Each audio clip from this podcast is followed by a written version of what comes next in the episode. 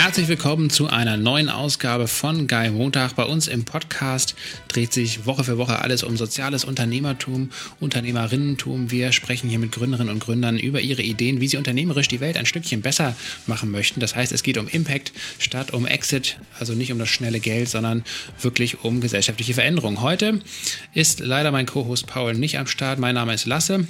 Ich habe dafür einen Gast natürlich wieder dabei und äh, das ist heute Ingo Dahm. Ingo ähm, ist gebürtiger Berliner, wohnt aber schon seit langer Zeit tief im Westen der Republik, nämlich in Bonn. Ähm, er gilt als Erfinder des Handy-Tickets, das kann er uns gleich mal erklären.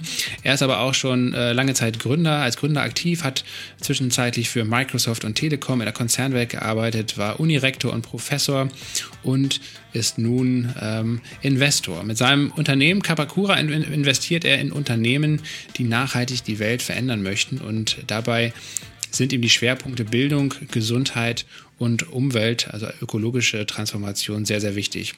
Ähm, ein Startup aus seinem Portfolio, nämlich B-Sharing, hatten wir hier schon zu Gast, den Ottmar. Das war ein sehr spannendes Gespräch, wie ich fand. Und äh, heute geht es darum, wie überhaupt äh, ein Investor wie Ingo, wie ein Investmentunternehmen wie Kapakura arbeitet und äh, was Kapakura vor allen Dingen auch anders macht als äh, viele andere Investoren. Ähm, ich diskutiere also die äh, Frage mit Ingo, wie Frühphaseninvestoren ganz speziell arbeiten, worauf es dabei ankommt, überhaupt die richtigen Unternehmen herauszufinden, warum das Bild, was viele ähm, von uns haben ähm, aus der Höhle der Löwen, also aus dieser Startup-Show, überhaupt nicht zutreffend ist, denn die eigentliche Arbeit eines Investors oder einer Investoren beginnt meistens erst nach dem Investment und das ist die eigentlich entscheidende Arbeit, wie Ingo sehr schön erklärt. wir sprechen darüber, wie Kapakura es hinbekommt, die Unternehmensbewertung, die natürlich ganz, ganz ganz wichtig ist bei Startups, mit Hilfe von künstlicher Intelligenz in nur 39 Sekunden hinzubekommen. Ähm, und wir spre sprechen natürlich über das äh, Verhältnis von Technologie auf der einen Seite und Nachhaltigkeit auf der anderen Seite, denn Ingo ist Ingenieur und ähm, ja, sehr, sehr Technologie. Ähm, wissend, beziehungsweise hat da sehr, sehr gutes Verständnis von Technologie, von Software, von Hardware ähm, und ähm, weiß auch um das Potenzial, wie wir damit ähm, nachhaltig, also ökologisch nachhaltig vorankommen können. Aber last but not least geht es eben auch die, um die andere Seite, nämlich um die Seite der Investoren und Investorinnen. Ähm, wie können eigentlich ähm, Investments demokratisiert werden? Das heißt, zurzeit äh, ist diese ganze Startup-Finanzierung sehr, sehr exklusiv. Nur wohlhabende und reiche Menschen haben überhaupt die Möglichkeit, in Startups äh, zu investieren und damit dann im Zweifel auch große Gewinne zu erwirtschaften.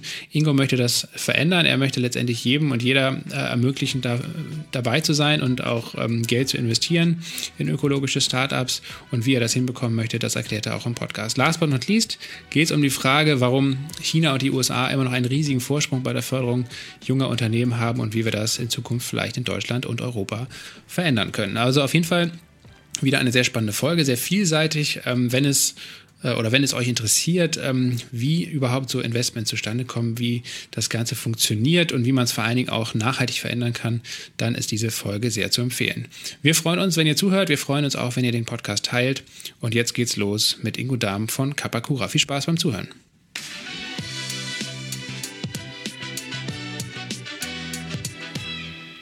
Moin Ingo.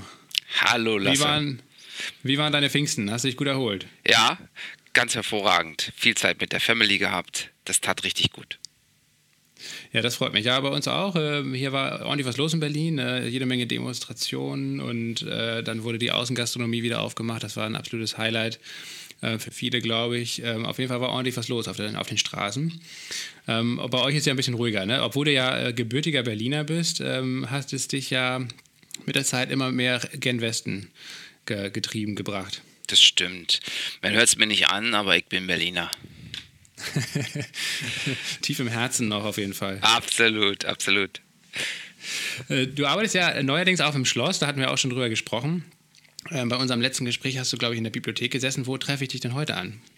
Wir sind heute bei uns im Office und das äh, ist hier im Schloss die ehemalige Kaiser Wilhelm Suite, weil der Geschichte nach hat Kaiser Wilhelm seinen Sohn an der Uni Bonn besucht und war hier im Schloss zu Gast. Und wer uns heute besucht, der äh, kann eben mit Fug und Recht sagen, er wird kaiserlich begrüßt. Wow, das hört sich ja ziemlich äh, mondän an. Kannst du uns mal jetzt erklären, wie es überhaupt dazu gekommen äh, ist, dass ihr in einem Schloss euer Büro bezogen habt? Ah, das war eine ganz äh, süße Geschichte. Und zwar haben wir uns ein, äh, aufgrund dessen, dass wir ein bisschen mehr Platz brauchten, haben wir uns äh, nach einem äh, schönen Büro umgetan. Und äh, dann ist meine Frau Ina per Facebook äh, über eine Anzeige gestolpert von unserem Lieblingsschloss hier in der Region. Also jedes unserer Startups aus dem Portfolio kennt es, weil wir eigentlich mit jedem hier waren, um auf der Terrasse zu sitzen, Flammkuchen zu essen. Und da hieß es, dass im Schloss äh, ein Teil der Zimmer äh, freigeräumt wird für Büros. Und so kam es dann eben dazu, dass wir gesagt haben, das ist doch genau das Passende für uns. Wir lieben das Schloss, wir mögen die Inhaberfamilie sehr gern. Wir haben uns zusammengesetzt und äh, ich glaube, es hat acht Tage gedauert und dann haben wir die Möbel hier reingestellt. Aber normalerweise ist es ein Hotel, glaube ich, ne? Ja, genau.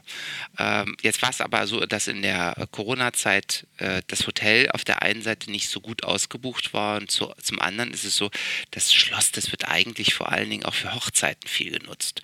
Und viele Hochzeiten sind in der Pandemie auch verschoben worden.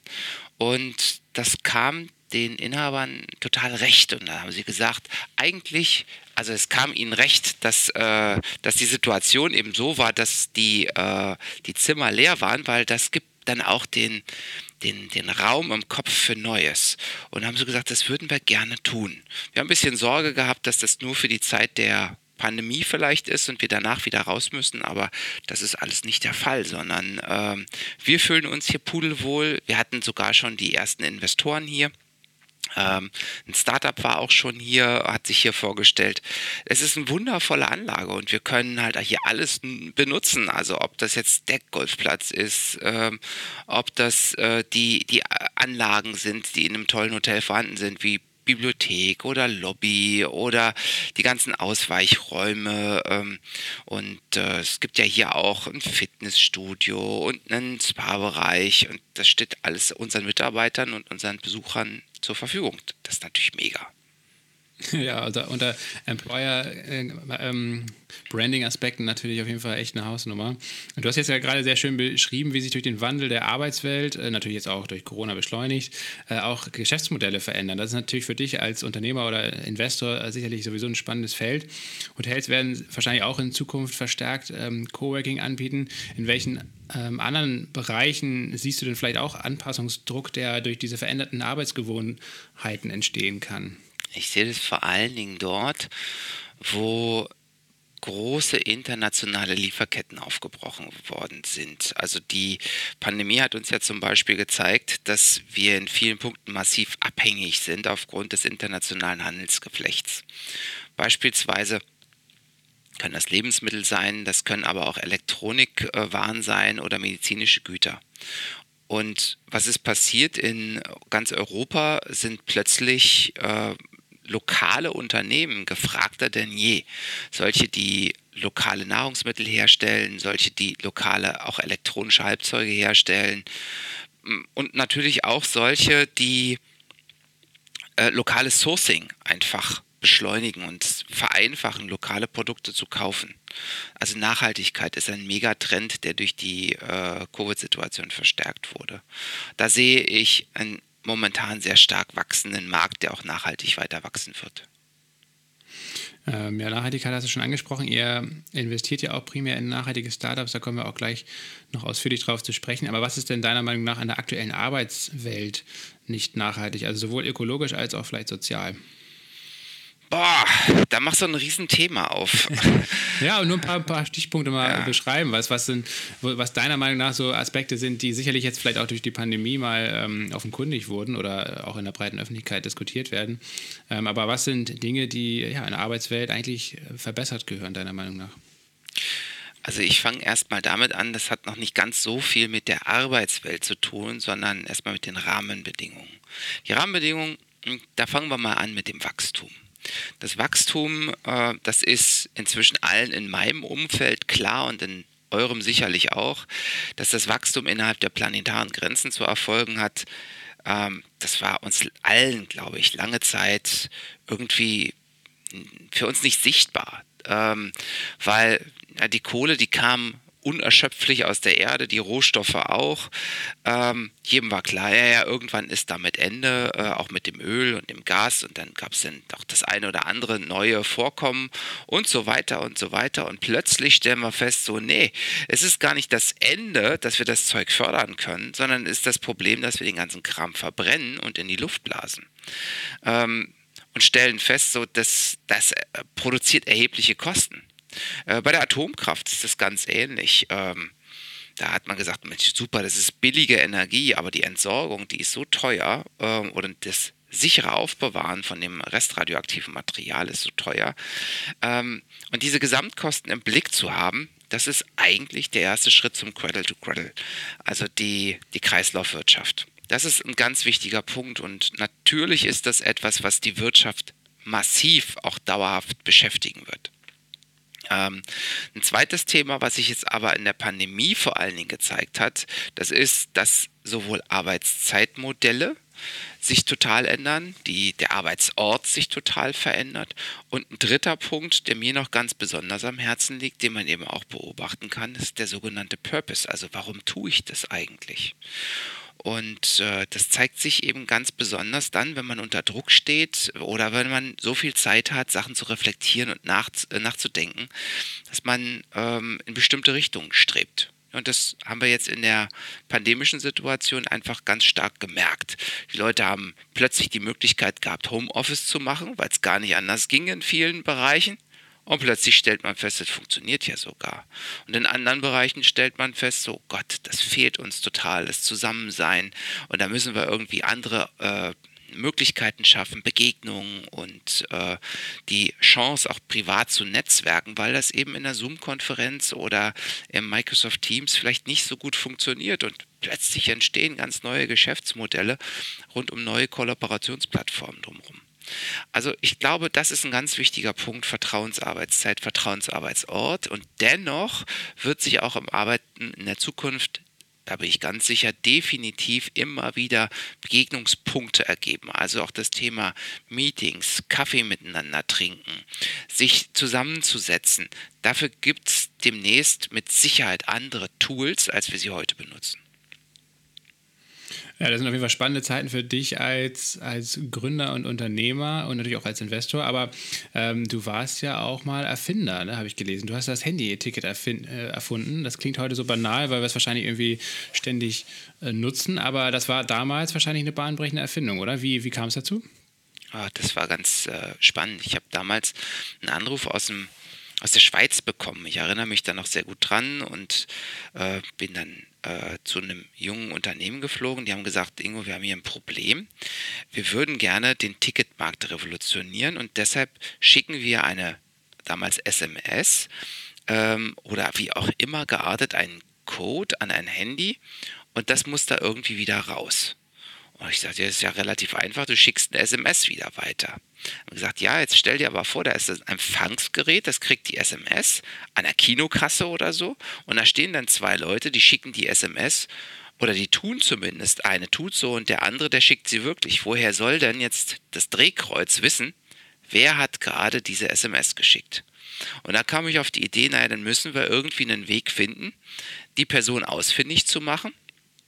Und dann kam tatsächlich klassisch unter der Dusche die äh, Idee, naja, eigentlich könnte man das ja machen, indem man ein, eine Kamera aufs Display äh, draufhält und dort, ähm, wo, das Dis äh, wo, wo, das Display unter der Kamera drunter ist, das ist dann der Ort ja, der Einlasskontrolle und so habe ich diese Ortung, also diese geografische Position von demjenigen mit dem richtigen Code implizit gleich drin, wenn ich den Code optisch erfasse. Und das habe ich mir 2000 zum Patent eintragen lassen und die letzten 20 Jahre war das ein wichtiges Grundlagenpatent im Ticketing. Und wie, äh, also profitierst du dann auch finanziell davon? Äh, wenn jetzt mal wegen Event ein paar äh, Konzerttickets verkauft, bist du dann irgendwie minimal beteiligt oder wie funktioniert dann so ein Grundlagenpatent? Also Grundlagenpatente sind in ihrer Art grundsätzlich natürlich auch äh, erstmal toll, sie zu besitzen. Und die andere Herausforderung besteht darin, diese Patente auch durchzusetzen. Das ist etwas, was ich Gründerinnen und Gründern immer auch mitgebe und sage, pass auf, also Patent allein nützt euch nichts, ihr müsst das Patent auch durchsetzen können. Und äh, das ist ähm, nicht immer einfach und gerade große Konzerne haben große Abteilungen aufgebaut, die den ganzen Tag nichts anderes machen, als Patente abzuwehren. Also für mich hat sich die Situation durchaus gelohnt, aber das ist etwas, was ich unbedingt äh, sagen muss. Äh, wenn man ein Unternehmen gründet, ähm, dann ist ein Patent nicht unbedingt ein Schutz oder eine, eine zwingende Einnahmequelle, sondern ein Patent kann auch ein Riesenpunkt für Streitigkeiten werden. Und eins kann ich in jedem Fall sagen, ich habe in den letzten 20 Jahren sehr viel über Patentwesen gelernt. Ja, das ist schon mal gut und das hilft dir und vor allen Dingen de deinen Startups, in denen ihr euch beteiligt äh, habt, ja sicherlich dann auch äh, in dem einen oder anderen äh, Fall weiter. Kannst du dich noch an deinen ersten Berufswunsch erinnern? War, äh, du bist ja, wie gesagt, wir haben jetzt über deine Rolle als Erfinder gesprochen, war Daniel Düsentrieb so eine prägende Figur in deiner Kindheit? Also, weiß ich, wie tief du da jetzt in die Kiste reingegriffen hast. Also Daniel Düsentrieb, na klar fand ich den toll als Kind. Allerdings äh, gab es noch eine andere prägende Figur und die mag man gar nicht äh, heute mehr erwähnen. Das ist Arnold Schwarzenegger. Ähm, und zwar in seinem Film Terminator. Ich fand das so stark. Äh, die Trickeffekte, die es damals zu sehen gab im Terminator, wo der dann den Arm sich aufschneidet und darunter ist dann dieses, dieses Skelett aus, äh, diese, dieser Roboter Roboterarm. Das mhm. hat mich wirklich total beeindruckt. Da habe ich gesagt, so, das ist super. Ähm, also ich möchte gerne, wenn ich irgendwann ähm, im Beruf stehe, ich möchte solche Roboterarme am liebsten bauen. So ähm, ja, äh, Ersatzgliedmaßen für Menschen, die zum Beispiel aufgrund eines Unfalls oder äh, Geburtsschäden oder ähnlichem ähm, einfach Gliedmaßen verloren haben. Also mich hat die Robotik total fasziniert und deshalb bin ich nicht nur an die Uni gegangen, sondern habe dort eben auch meine Promotion im Bereich äh, Robotik gemacht. Und zwar in einem Teilgebiet der künstlichen Intelligenz. Das fand ich mega spannend. Aber irgendwie, das äh, ist ja ganz häufig so im Schicksal ähm, oder im Leben, da hat mich das Schicksal gepackt und das ging dann in eine etwas andere Richtung. Ich habe nämlich Robotern äh, nicht gezeigt, wie sie als Gliedmaßen funktionieren, sondern wie sie Fußball spielen. Und das hat mich dann wiederum zu äh, Großkonzernen wie Microsoft und Telekom gebracht. Uh, und ja, das und heute bin ich aber trotzdem in einem Bereich wieder dran, der ganz dicht an meinem, an meinem ursprünglichen Traum ist, nämlich ich helfe Startups dabei, die Welt auch im medizinischen Bereich zu verbessern. Und äh, das entspricht total meiner langfristigen Motivation, die ich damals schon hatte. Ich will Menschen helfen. Und ähm, wann war für dich klar, dass du, dass diesen Investor Weg einschlägst. Äh, Kapakura gibt es jetzt noch nicht so lange. Vielleicht kannst du mal so ein bisschen die Gründungsphase beschreiben oder auch die, die Initiative, die Idee, ähm, die dich dazu gebracht hat. Tja, das war so, dass wir äh, also dass ich schon damals, äh, als ich das Handy-Ticket äh, erfunden hatte, hatte mich die Idee total gepackt und dann gab es aber, das war um 2000, äh, die aufmerksamen Zuhörer, die haben das sicherlich gehört und vielleicht auch schon direkt als Dotcom-Krise abgespeichert.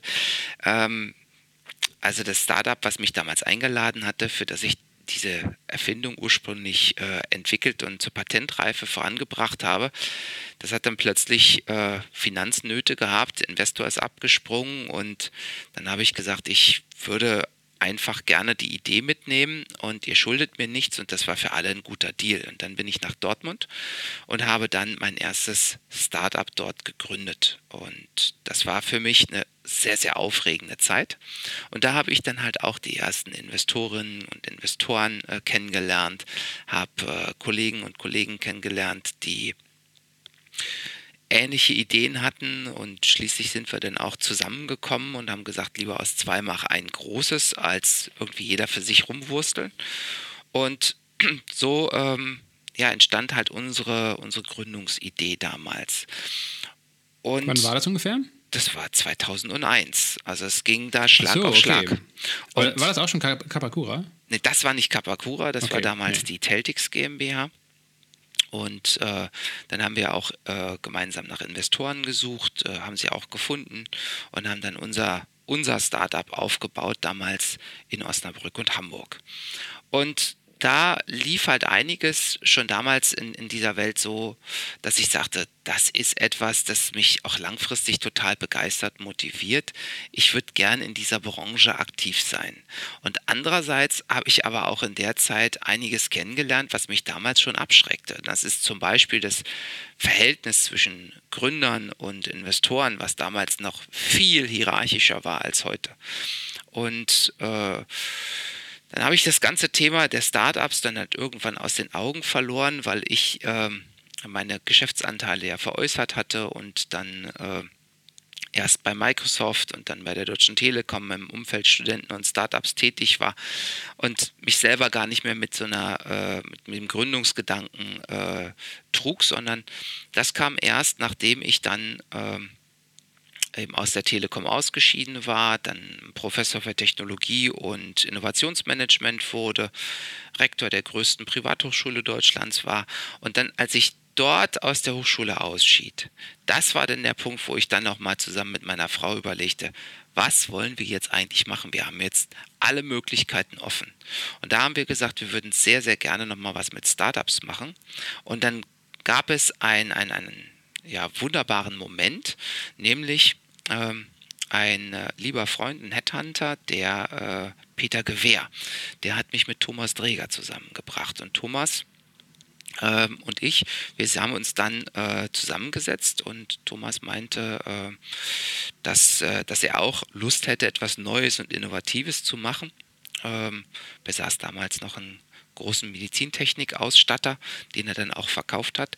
Und so, so, saßen wir eben zusammen und ich sagte, ich würde gerne was mit Bildung machen und er sagte, er würde gerne was mit Medizintechnik und Healthcare machen und Ina sagte, sie würde gerne was mit Fitness oder Ernährung machen und so kam es dann eben dazu, dass wir sagten, wir machen auch gemeinsam Kapakura, Gesundheit, Bildung und Umwelt.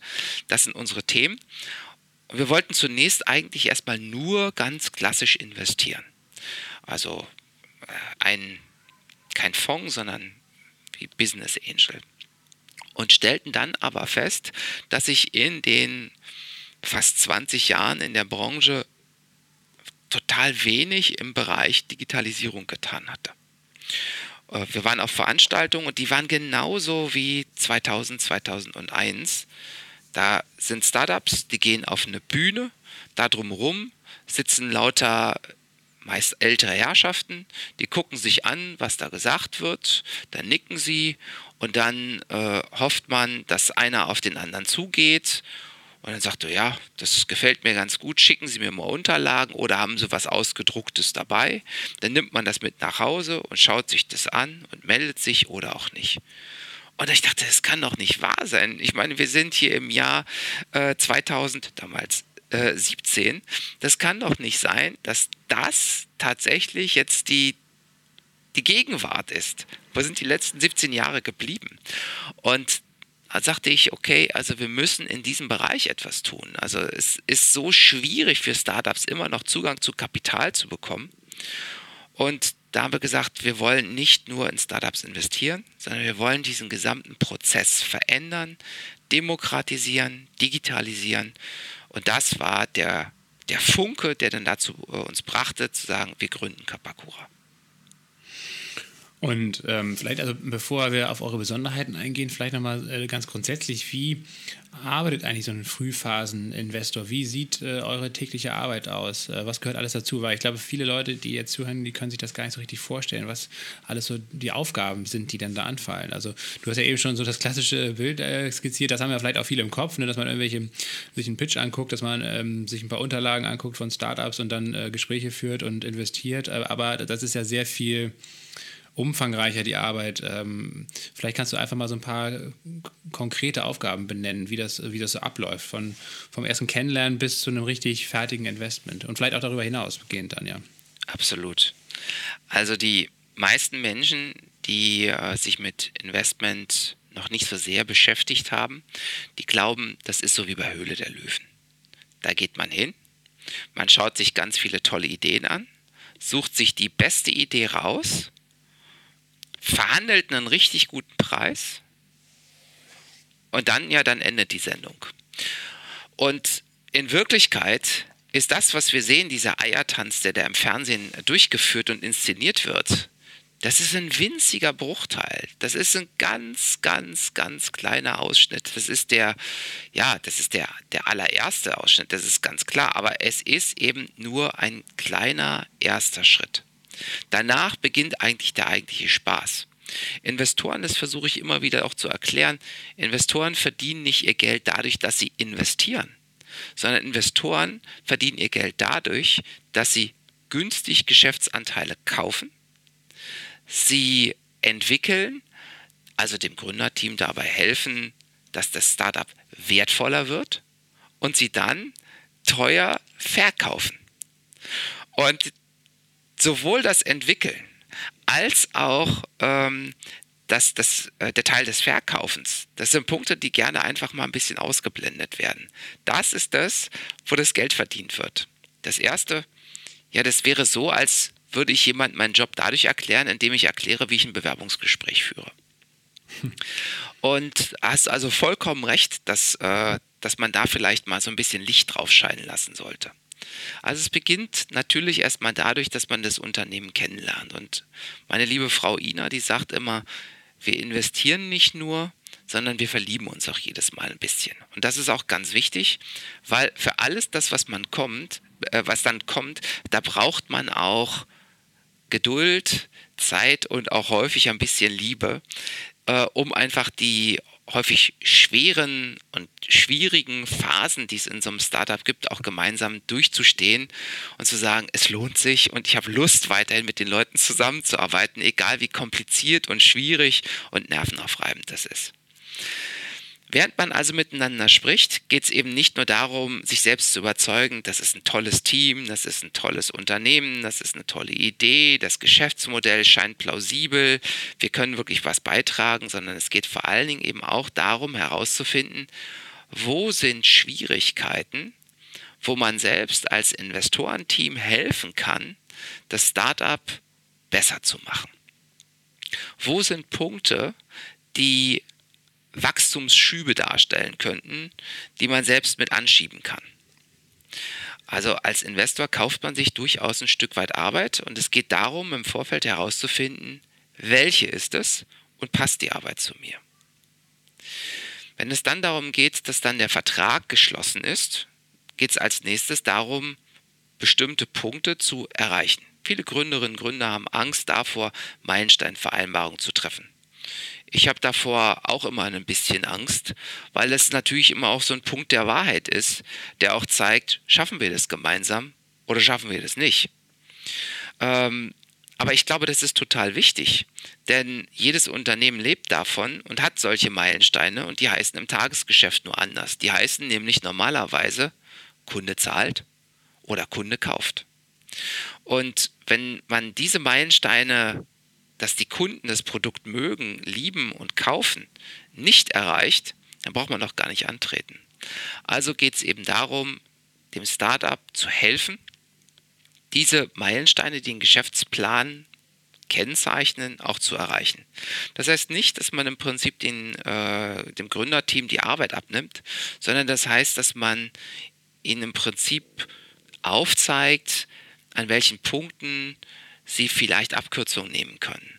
Oder ob es den einen oder anderen Aspekt gibt, den sie nicht berücksichtigt haben, der aber später total auf die Füße fallen kann, wie beispielsweise Datenschutz. Oder ähm, dass es vielleicht Dienstleister gibt, äh, die wirklich gut funktionieren, denn leider ist es auch unter Dienstleistern, genau wie unter Mitarbeiterinnen und Mitarbeitern so, dass nicht alles Gold ist, was glänzt. Nicht jeder passt zu jedem Job. Und Viele, die ein Unternehmen gründen, sind vergleichsweise jung und haben noch wenig Lebenserfahrung und auch wenig Führungserfahrung. Und all das sind Punkte, wo man als Investorenteam hervorragend helfen kann, Fehler zu vermeiden und damit auch massiv Kosten zu reduzieren. Ähm, das sind so mal die ersten Punkte. Die nächsten Punkte geht es häufig darum, eine Finanzierungsrunde reicht nicht aus, da brauchen wir die nächste. Und es ist deutlich einfacher, äh, solche Finanzierungsrunden abzuschließen, wenn man Empfehlungen bekommt. Wenn man weiß, das ist jemand, ein Investor, mit dem habe ich schon mal zusammengearbeitet oder den kenne ich aus folgenden Veranstaltungen. ähm, ich schaue mir das Startup doch nochmal genauer an, da scheint irgendwas dran zu sein. Also da unterstützen wir natürlich genauso. Und schließlich auch im Exit. Man muss gemeinsam überlegen, wer könnten eigentlich die, die passenden Partner sein, die Lust haben, in so ein Unternehmen jetzt zu investieren, weil es zu ihrer Strategie passt. Und das sind Punkte, wo wir super, super gern unterstützen. Und das ist eigentlich auch das, was die Arbeit wirklich auch ausmacht. Äh, natürlich gehört auch dieses, dieses interessante, sich neue, innovative Technologien anzuschauen, attraktive Menschen und, und, und Teams kennenzulernen. Äh, das gehört alles dazu, gar keine Frage. Aber der eigentliche Spaß, die eigentliche Arbeit, die beginnt dann, wenn der Vertrag unterschrieben und die Tinte getrocknet ist. Jetzt ähm, hast du die grundsätzliche Arbeit von euch ähm, sehr schön beschrieben und ausführlich beschrieben. Ähm, wo sind denn deiner Meinung nach die Alleinstellungsmerkmale? Es gibt ja viele andere Venture Capital Firmen oder Business Angel oder Frühphaseninvestoren, je nachdem, wie sie genannt werden, ähm, in welchem Feld sie positioniert sind. Aber auf jeden Fall seid ihr nicht allein in diesem Feld. Äh, und du hast gerade beschrieben, äh, vor allen Dingen, ähm, dass dir besonders dieser digitale Prozess oder die Digitalisierung auch dieses dieses Bewertungsprozesses von Startups und äh, des Auswahlprozesses von Anfang an wichtig war. Wie habt ihr das gelöst? Ja, also wie, wie, wie, jedes Mal stellt man sich natürlich erstmal die Frage, warum kommst du überhaupt darauf, dass das ein wichtiges, wichtiger Aspekt ist? Und ich habe einfach mir die Frage gestellt, als ich dann nach fast 20 Jahren wieder ähm, in, ähm, in, in, Dortmund tatsächlich war, ähm, dort, wo ich mein eigenes erstes Startup gegründet habe und feststellte, dass die Investoren immer noch ähnlich ticken wie 15, 20 Jahre zuvor. Da fühlte ich mich total daran erinnert, wie frustrierend es auch als Startup ist. Du gehst zum Investor, du gibst ihm Unterlagen ab und dann passiert erstmal nichts und du kriegst häufig gar nichts zurück. Und ich habe gedacht, das, das kann nicht sein. Ähm, das geht bestimmt besser und vor allen Dingen ist es ja auch super zeitaufwendig. Und wenn es eine Sache gibt, die in dem Startup extrem wichtig ist, dann ist es die, die Zeit, das Timing. Nichts im Startup ist wichtiger als Time to Market. Der Wettbewerbsvorteil, den ich mir aufgebaut habe, dass ich den weiter ausnutzen kann. Das macht mich wirklich wertvoll. Und da habe ich gesagt, das, da müssen wir doch Wege finden, das Startup Screening, diesen Prozess schneller zu machen und dabei auch gleichzeitig preiswerter. Stellt man sich einfach mal ein Business Angel äh, vor, egal ob Mann oder Frau. Ähm, da ist jetzt also eine Person und die schaut sich Startups an. Und naja, es gibt so eine Faustformel, man sagt so, 100 Startups sollte man gesehen haben, bevor man einmal investiert. Manche sagen, es sind 200, manche sagen, es sind 50. Aber einfach mal Faustformel. 100 Startups. Bei einer klassischen Veranstaltung, so einem Pitch Day, da sieht man fünf oder zehn. Oder wenn es eine große Veranstaltung ist, wie so eine Messe oder so, dann sieht man vielleicht 10 oder 20, die einen total interessieren könnten. Und das dauert aber jedes Mal einen Tag allein um zu der Veranstaltung hinzufahren, sich das anzuschauen.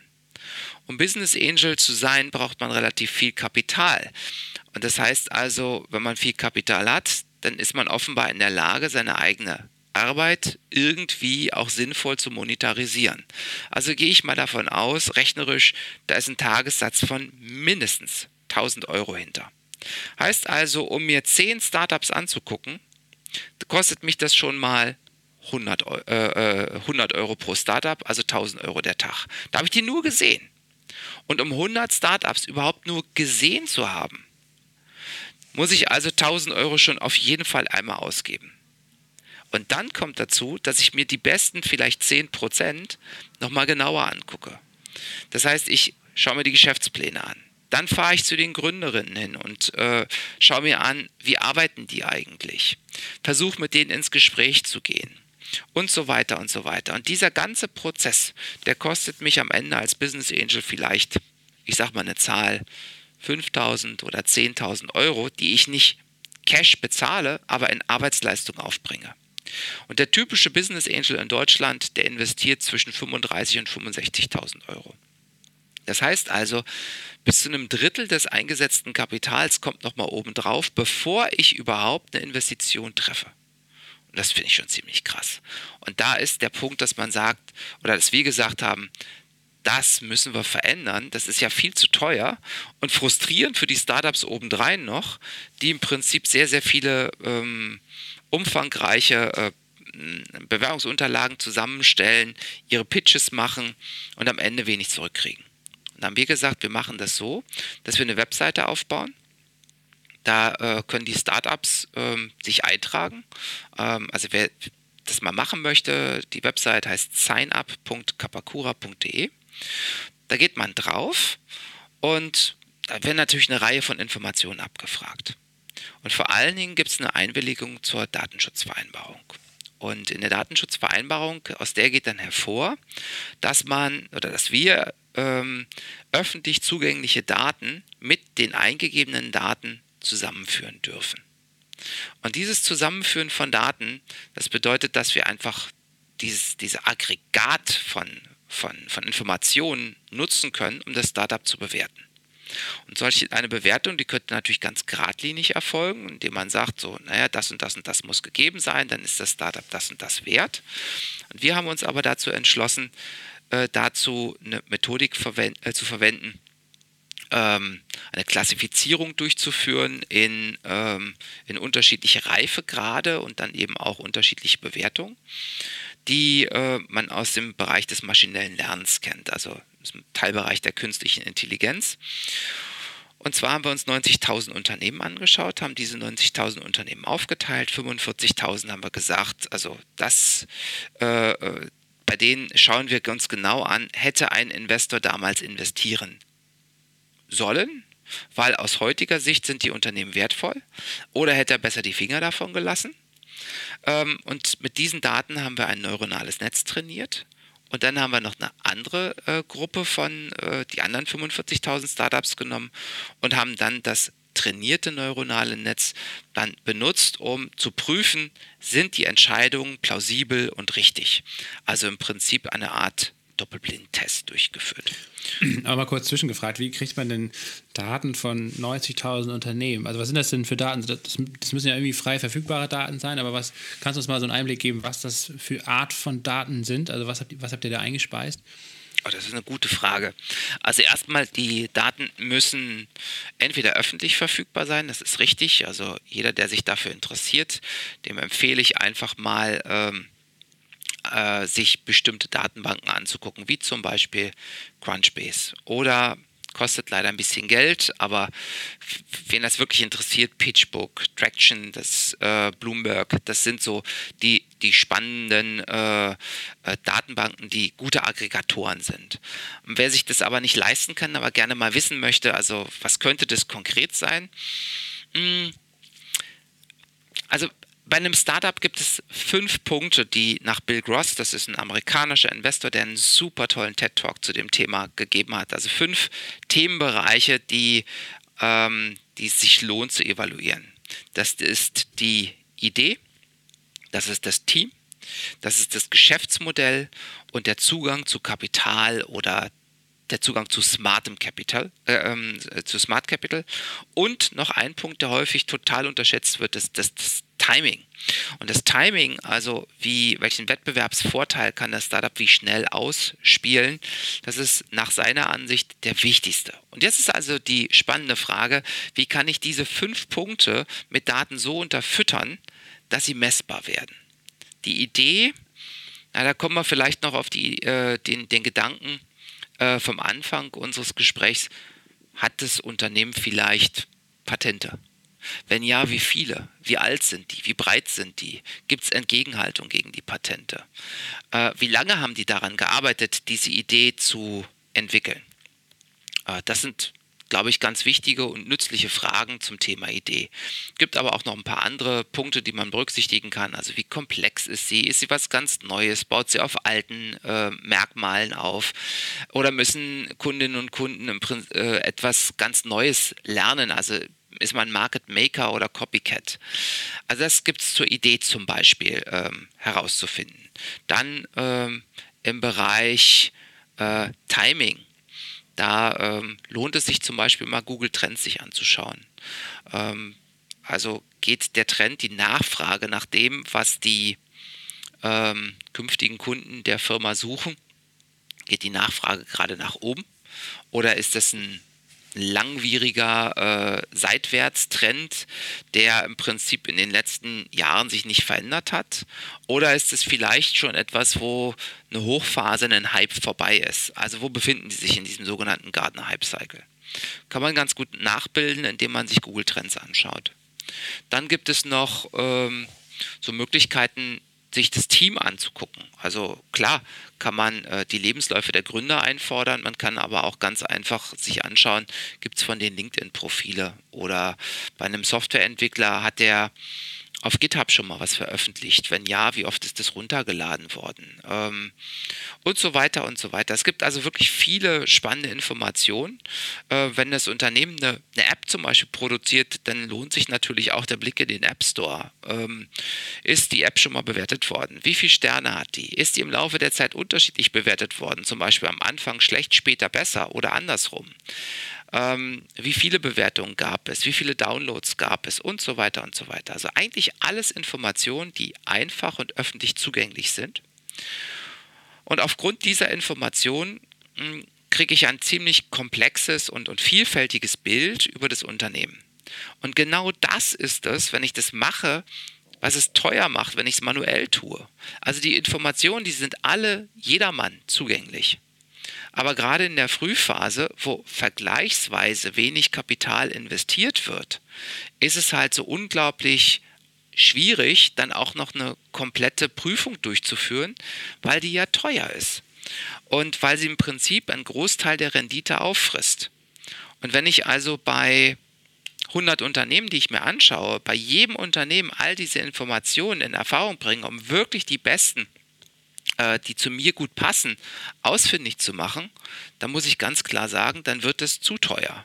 Denn wenn ich, äh, genau wie vorhin gesagt, äh, 10.000 Euro pro, pro Unternehmen einfach mal rechne und 100 Unternehmen mir angucke und am Ende 35.000 investiere, dann habe ich so viel Geld verbrannt äh, durch meine eigene Arbeitsleistung, dass das die Investition kaum jemals wieder reinholen kann. Und bei uns ist es aber so, dass wir diese Information jedes Mal von den Startups eben entweder erfragen oder eben digital zusammenziehen aus verschiedensten Quellen. Und dadurch haben wir ein umfangreiches Bild. Und das ist so der erste Schritt der Digitalisierung von dem Prozess, den wir durchführen. Und wie lange dauert dann so eine Unternehmensbewertung? Das hört sich jetzt erstmal für einen Laien an. Boah, das sind so viele unterschiedliche Sachen. Vieles läuft automatisiert, manches muss vielleicht aber auch noch manuell irgendwie nachbearbeitet werden. Und dann würde man ja erstmal denken, das dauert bestimmt ein paar Wochen. Aber ihr seid ein bisschen schneller, oder? Ja, also wir haben das jetzt technisch nicht optimiert, weil wir sind so viel schneller als die Menschen, dass es keine Rolle spielt. Wir brauchen 39 Sekunden. Krass, okay, das hätte ich jetzt nicht gedacht. Ja, also wir sind sicher, dass wenn wir, wenn wir das optimieren wollen würden, ja, dann würde man das auch in Sekundenbruchteilen wahrscheinlich hinbekommen. Aber es spielt keine Rolle, weil wir Größenordnungen schneller sind als ein Mensch. Wir haben mal gesagt, dass ähm, wenn, wir, äh, wenn wir die ähm, äh, alle Gründungen, die es in Deutschland pro Jahr gibt, damit meine ich nicht nur die Startups, sondern alle Gründungen, ähm, wenn wir die nacheinander und nicht parallel, und ein Computer kann ja Dinge parallel tun, wenn wir die nacheinander durchführen würden, dann, äh, also, also jede, jedes Un Unternehmen, was sich in Deutschland in einem Jahr gründet, evaluieren mit unserer Methodik, dann wären wir innerhalb von, ähm, von wenigen Wochen wären wir, wären wir durch. Ähm, und wenn wir das parallel machen, einfach indem wir mehr Rechenleistung kaufen, dann wären wir also mit allen Unternehmen, die sich in Deutschland gründen, ebenfalls in 39 Sekunden durch. Wir bräuchten halt nur entsprechend viele Instanzen äh, auf unseren Servern. Ja, das hört sich auf jeden Fall nicht schlecht an. Ähm, und, und, ja, wie, seid ihr da mehr oder weniger ähm, alleinstehend mit oder gibt es auch andere Investoren, die äh, schon mit ähnlicher Software arbeiten? Also in Deutschland vielleicht erstmal gesprochen. Ja. Also es gibt tatsächlich einige amerikanische Investoren, die tatsächlich auch äh, KI einsetzen zur Unternehmensbewertung. Ähm, Große ähm, VC-Häuser nutzen natürlich auch umfangreiche Daten, äh, werten die aber häufig manuell aus. Und es ging vor einiger Zeit durch die Presse, dass Early Bird einen Studenten der TU München angeheuert hat, ähm, nachdem sie eine, äh, eine, Masterarbeit zu dem Thema ausgeschrieben haben, der Early Bird helfen soll, äh, an der Stelle auch KI einzusetzen. Das war zu einem Early Zeitpunkt. Bird, für, für, alle, die das nicht wissen, ist auch ein äh, großer VC äh, in Deutschland, ne? Das finde ich total lieb, dass du sagst, auch ein großer VC. Also die sind tatsächlich ein großer VC. Wir sind, äh, wir sind tatsächlich ein ich würde uns als Innovationsführer bezeichnen, aber groß im Vergleich zu Early Birds sind wir, sind wir noch nicht. Ähm, aber zu dem Zeitpunkt, als die angefangen haben, den Studenten einzustellen, da war unsere Software schon zwei Jahre alt. Also das ist aus unserer Sicht ähm, ein toller und ein interessanter Schritt, aber wir sind einen Ticken schneller.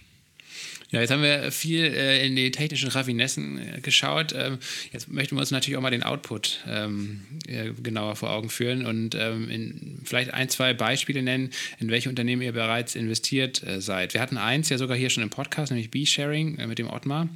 Ähm, das war ja schon mal ein sehr spannender Investment-Case einerseits, aber natürlich auch vor allen Dingen ein spannender Unternehmenscase irgendwie. Ähm, vielleicht kannst du jetzt noch mal ein, zwei andere Beispiele nennen ähm, von Teams, die ihr jetzt in den letzten Jahren bei euch da ins Portfolio aufgenommen habt und und wie die vor allen Dingen natürlich auch mit euren Werten zusammenpassen. Das heißt also ökologisch und sozial äh, die Welt ein Stückchen besser machen möchten. Ja, also wir investieren ja in drei Bereiche. Gesundheit, Bildung und Umwelt. Das ist nicht so, dass wir sagen, das sind so die drei Bereiche, weil unser soziales Herz nur dafür brennt das natürlich auch, sondern es ist gleichzeitig auch so, dass diese drei Bereiche Gesundheit, Bildung, Umwelt so unfassbar wichtig für uns als Gesellschaft sind, dass wir der Meinung sind, dass sie ähm, allen Krisen und Herausforderungen trotzen werden.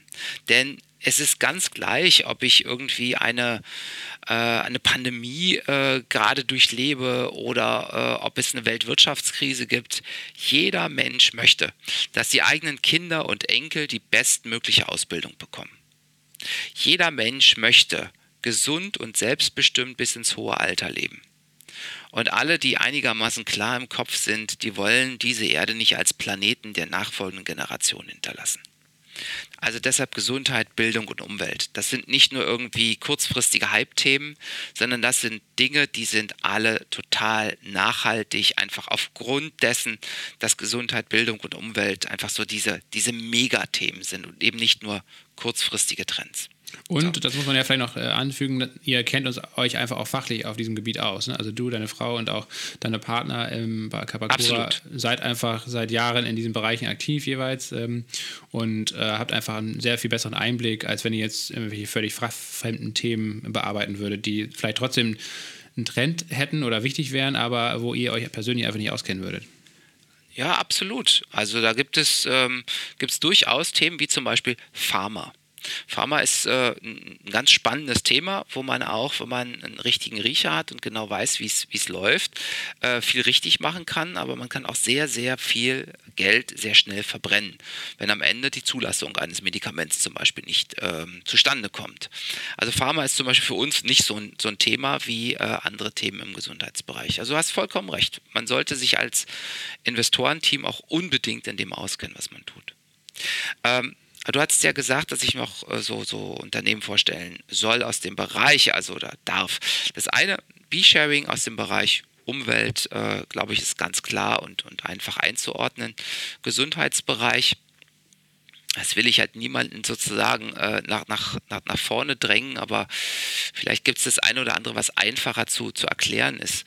Also beispielsweise äh, gibt es ein, Startup, an dem wir beteiligt sind, die heißen Echo. Echo Systems, die haben einen Ball entwickelt. Ähm, Im Prinzip eine Art Computer in Ballform. Und mit diesem Ball äh, begegnen sie kognitiven Erkrankungen, wie zum Beispiel äh, Demenz oder Alzheimer. Äh, denn bestimmte frühkindliche Erinnerungen sind bei diesen hässlichen, fiesen Krankheiten solche, die man ganz besonders spät erst vergisst. Und der Umgang mit einem Ball, das ist etwas, was man schon als, als kleines Kind lernt. Und es ist verblüffend und faszinierend, wenn man Menschen, die ganz apathisch da sitzen und kaum ansprechbar sind, wenn der Icho-Ball vom Pfleger reingebracht wird und der leuchtet und der spielt Musik, und zwar die Lieblingsmusik von den äh, Menschen, die dort ähm, krank im Pflegeheim sind, und dieser Ball wird der Person zugeworfen, dann ist es in aller Regel so, dass die Person, die total apathisch da sitzt, diesen Ball fängt und lächelt und sich freut, dass die Musik spielt und wenn sie aufhört zu spielen, den Ball schüttelt. Eine Person, der man dreimal sagen kann, äh, bewegen Sie mal bitte den linken Arm, Frau Schröder. Und die tut es einfach nicht.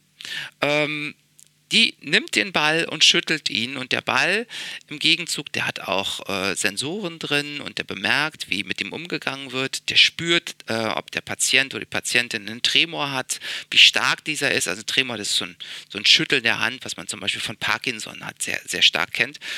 Und kann dann zum Beispiel ähm, miteinander wiederum korrelieren, ist diese, ähm, diese Tagesform, also wie stark dieser Tremor ausgeprägt ist, ist es abhängig von der Medikamentengabe, von der Diät, also von dem Essen, was ähm, Patient bekommen hat und ähnliches. Also diese hässliche Krankheit zunächst mal zu vermessen und dann im nächsten Schritt wirklich auch gute therapeutische Möglichkeiten dagegen entwickeln zu können, das ist für uns ein richtiges Herzensanliegen.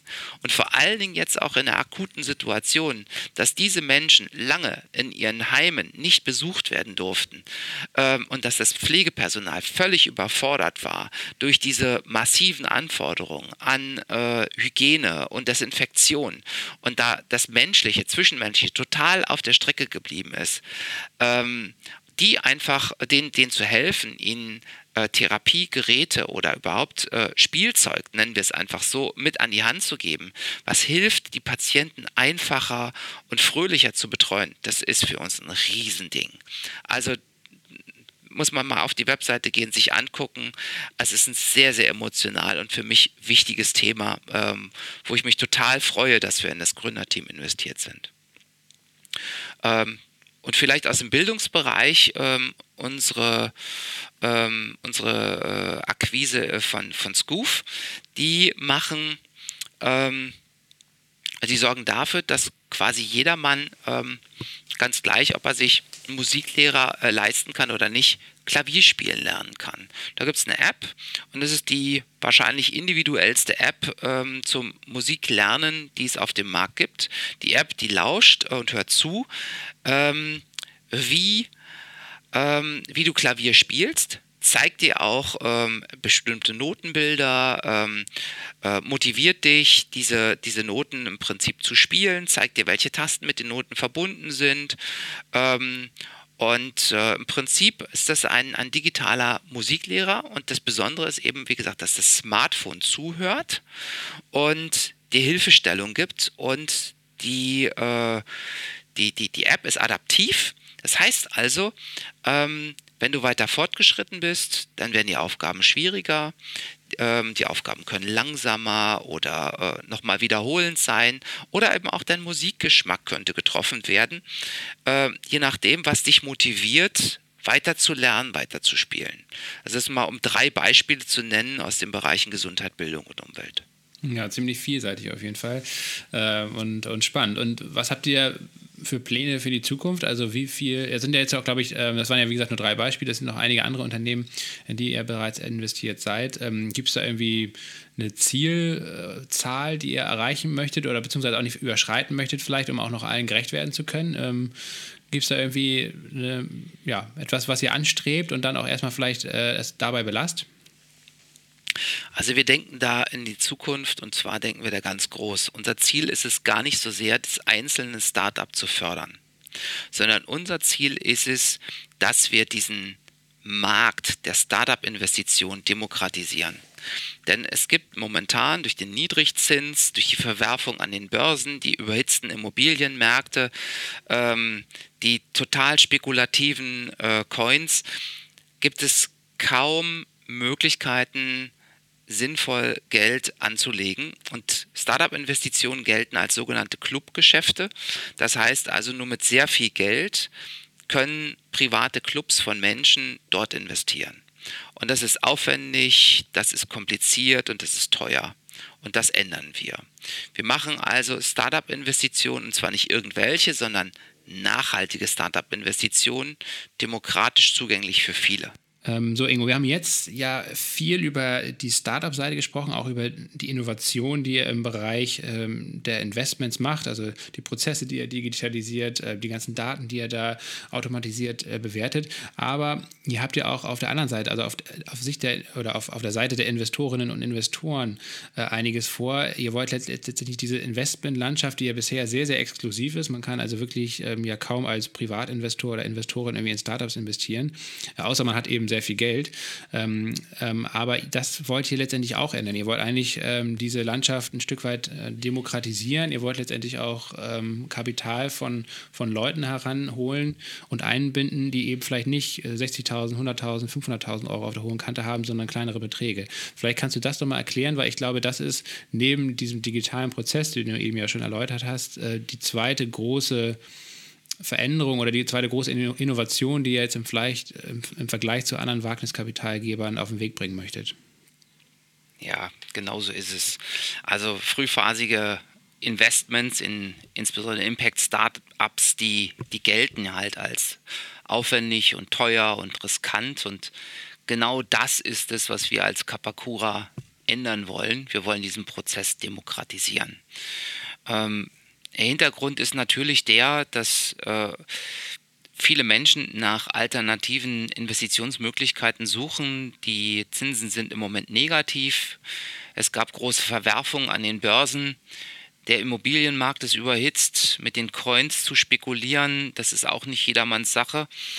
Und viele Menschen, die sehen sich auch dort nach Kapitalanlagen, die regional sind, die nachhaltig sind, wo man vielleicht auch weiß, okay, selbst wenn es ein Risikoinvestment ist, wo man sein Geld verlieren kann, selbst wenn ich Geld verliere oder einen Teil meines Geldes verliere, habe ich damit zumindest etwas Sinnvolles und Gutes gemacht. Äh, zum Beispiel einfach Kinder in Bildung gebracht oder Menschen einfach eine bessere medizinische Versorgung ermöglicht. Und genau das ist der Grund, weshalb wir Kapakura eben auch in diese Richtung entwickeln und sagen, wir investieren zunächst erstmal in die von uns geprüften Startups eigenes Kapital. Und dieses äh, Kapital ähm, äh, führt eben dazu, dass wir dann Geschäftsanteile übernehmen und dann haben diese Geschäftsanteile eben eine, haben bestimmte Kosten. Sagen wir mal zum Beispiel 100 Euro pro Geschäftsanteil. Und jetzt bieten wir eben Menschen an, ähnlich wie bei einer Crowd-Investment-Plattform, dass sie sich mit uns gemeinsam am wirtschaftlichen Erfolg des Startups beteiligen können. Und dabei ist aber der Clou, dass sie eben nicht am Startup direkt beteiligt sind, sondern über uns. Und äh, das hat zwei ganz erhebliche Vorteile. Der eine Vorteil, das ist der, dass für das Startup das eben so aussieht, dass eben nicht irgendwie 20, 30, 40, 50 Leute mit am Cap-Table in der Gesellschafterrunde vorhanden sind, was es schwierig machen würde, Entscheidungen zu treffen und was es auch sehr schwierig machen würde, das Startup weiterhin im Markt handelbar zu halten. Und der zweite Punkt, der eine ganz wichtige Rolle dabei spielt, das ist der, dass im Vergleich zu Crowdfunding-Plattformen, die häufig so funktionieren, sie stellen ein Startup zur Auswahl und wenn sich nur genügend viele Menschen finden, die sagen, ja, da möchte ich gern investieren, dann kriegt die Crowdfunding-Plattform halt ihre Gebühr und nach der Gebühr, naja, ist es für die Crowdfunding-Plattform relativ egal, wie sich das Startup entwickelt. Bei uns ist es so, wir sind immer mitbeteiligt an dem Unternehmen. Das heißt, ähm, haben also im Investorenkreis sagt man Skin in the Game. Also wir sind, ähm, wir sind mitbeteiligt und zwar sowohl an den Gewinnen als auch an den Verlusten und haben damit eine hohe Interessensgleichlage mit Co-Investoren. Und auf diese Weise glauben wir, können wir diesen Prozess nicht nur demokratisieren, sondern auch fair gestalten. Es wird ja immer gesagt, in Deutschland und Europa gibt es eigentlich viel zu wenig Risikokapital und deswegen kommen dann große Tech-Firmen eben primär aus den USA oder China. Stimmt das deiner Meinung nach? Ist wirklich der Mangel an Geld die Ursache dafür, dass wir vielleicht äh, in den letzten 15, 20 Jahren ähm, eben ja gefühlt so ein bisschen ins Hintertreffen geraten sind hier in Deutschland und wie gesagt wenig große Firmen ähm, es hier wirklich geschafft haben? Ähm, oder sind das eigentlich andere Gründe, ähm, die da für dich eigentlich entscheidender sind? Das ist eine sehr gute Frage. Ähm, also ich glaube, es gibt verschiedene Gründe, ganz klar. Das ist, ist, äh, meistens, wenn man etwas eindimensional erklärt, liegt man falsch. Aber hier braucht man sich die Zahlen nur anschauen. Also in, um einfach mal die Dimension zu verstehen. Ähm, noch vor zwei Jahren ähm, letztes Jahr ist sowieso ein Ausnahmejahr gewesen, aber noch vor zwei Jahren war es so, dass in Deutschland ungefähr zwei Milliarden Euro in die Frühphase von Startups investiert wurden. Und in China und USA zusammen waren es 200 Milliarden. Und da wird relativ schnell klar, das ist nicht nur eine, das sind zwei Größenordnungen dazwischen. Und das ist so, als würde einer 50.000 Euro im Jahr verdienen und der andere 500. Natürlich kann es sein, äh, dass es noch andere Gründe gibt als das Geld. Aber wenn ich 100 mal so viel Geld in diesen beiden Märkten habe, die in Startups investiert werden, dann braucht man gar nicht so lange noch nach anderen Gründen suchen. Geld ist dort ein dominierender Faktor, der Zugang zu Kapital. Allerdings muss man dabei auch sagen, dass der Zugang zu Kapital gleichzeitig auch dazu führt, dass sich mehr Leute natürlich trauen, Gründer und Gründerinnen zu werden, weil es ja auch einfacher ist, an das Kapital ranzukommen. Und wenn es einfacher ist, dann entwickelt sich halt auch eine gewisse Kultur. Und das merkt man zum Beispiel auch daran in Deutschland, in Berlin und München zum Beispiel gibt es mehr ähm, Kapital oder ist der Zugang zu Kapital einfacher als beispielsweise in Mecklenburg-Vorpommern. Und dort gibt es eben auch weniger, auch prozentual gesehen, weniger Gründungen als in Berlin oder München. Und da entsteht halt natürlich ein Ökosystem. Aber das ist, wie gesagt, das ist nicht alles. Wir müssen auch dazu äh, beitragen, dass in der Ausbildung einfach das ganze Thema Selbstgründen auch ein Stück weit in den Vordergrund dass es in der Gesellschaft ähm, Unternehmer einfach auch anerkannt sind als LeistungsträgerInnen der Gesellschaft. Ähm, aber tatsächlich, Kapital ist aus meiner Sicht ein ganz, ganz entscheidender, sogar der dominierende Faktor. Aber insgesamt mangelt es ja eigentlich nicht an Kapital in Deutschland. Also wir haben ja, es ist ein sehr, wohl, also ein sehr wohlhabendes Land. Es gibt ähm, viele wohlhabende und auch reiche Menschen, aber das Geld fließt eben nicht in diese Bereiche der Wirtschaft, also in diese Gründungsbereiche, sondern ähm, bleibt oft ähm, dann vielleicht auf dem Sparkonto liegen oder in anderen ähm, Finanzprodukten. Und da ja. schließen wir ja nochmal den Kreis dann zu euch. Also wie wollt ihr auch Menschen davon überzeugen, die vielleicht äh, weniger wohlhabend sind, aber kleinere Beträge investieren und äh, das dann über euch machen können. Geht das aktuell eigentlich schon? Also könnte man jetzt mit, ab, mit wie, wie, viel Geld müsste man quasi mitbringen, um bei euch als Co-Investor denn äh, aufzutreten? Oh, es sind ja mehrere Fragen auf einmal. Ja. also wir fangen mal fangen ganz vorne an. Also erstmal die Frage, Deutschland ist sehr wohlhabend. Warum wird vergleichsweise wenig Geld in Startups investiert? Da gibt es einen ganz einfachen Grund. In den USA dürfen die Rentenfonds in Startups investieren, in Deutschland, Europa nicht. Da liegt einfach sehr, sehr viel Geld gebunden und dieses Geld, das kann einfach dort nicht fließen. In China ist die Situation ein Ticken anders. Da gibt es halt keine, äh, da, da, ist es ja Staatsknete, aber äh, der Staat, der sorgt halt auch eben ähm, dafür, dass im Prinzip die, die Bürger ähm, in, in China entsprechend eben auch äh, die, die Altersvorsorge erhalten. Also ist, letztlich ist es eigentlich ganz ähnlich. Das, das Geld, also die, die großen Summen, die können und dürfen einfach regulatorisch in Startups fließen. Und das ist in Deutschland nicht der Fall. Und unsere Idee ist an der Stelle dann natürlich aus der Not heraus geboren, dass wir gesagt haben, die Politik wird das so schnell nicht verändern. Aber es gibt ja auch so etwas wie eine ähm, private Rente, Rentenvorsorge.